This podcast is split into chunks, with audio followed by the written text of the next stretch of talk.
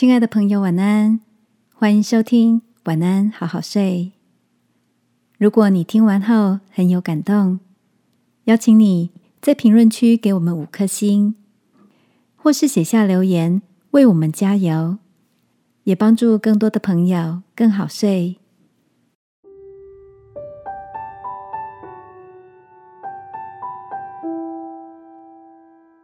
生命中深奥的黑暗时刻，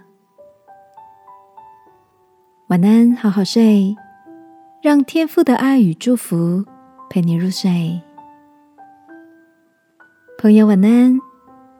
今天的你一切都好吗？周五晚上在大哥家里晚餐，进门后，小侄子和侄女。一脸神秘的跑到我旁边，说要带我去一个特别的地方。小侄子要求我闭上眼睛，而小侄女牵起了我的手，慢慢的移动脚步，走到定点后，两个人迫不及待的说：“姑姑，你可以张开眼睛了。”在一片漆黑中，我环顾了一下周遭。发现天花板上有许多荧光的点点，像星星一样发出闪闪的光芒。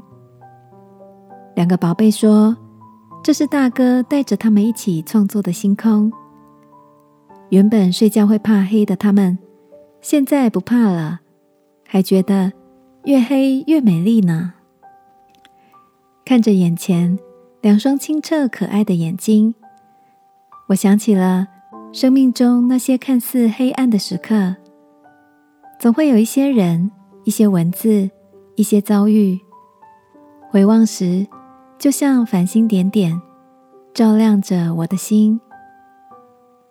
亲爱的，你有听过“光害”这个名词吗？有时候，太多的顺遂，就像城市里太过明亮的灯光，反而看不见夜空中。美丽的星星，而人们一向害怕的黑暗，才是满天星星现身时最美的舞台。爱我们的天父曾经说过，他要将深奥的事从黑暗中彰显，使死印显为光明。今晚，如果你感觉自己正处在黑暗的低谷，让我陪着你。一起来祈求天父，使我们能够看见隐身在黑暗中的繁星点点。亲爱的天父，求你带领我在黑暗中看见希望的光，使我即便在黑夜里，也知道有你，所以可以不怕。祷告，奉耶稣基督的名。阿门。